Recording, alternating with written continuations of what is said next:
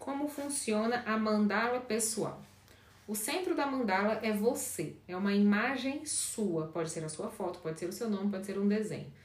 Você vai precisar de oito círculos em tamanhos crescentes, ou seja, do seu círculo para o oitavo círculo, eles vão aumentando de tamanho, eles são independentes e preferencialmente de cores diferentes.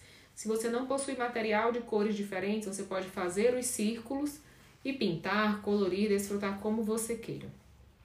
A importância desses ciclos é que eles desses círculos é que eles possam depois se estruturar em uma mandala. Porém, inicialmente eles precisam estar separados para que eles possam ser preenchidos com as respostas das perguntas.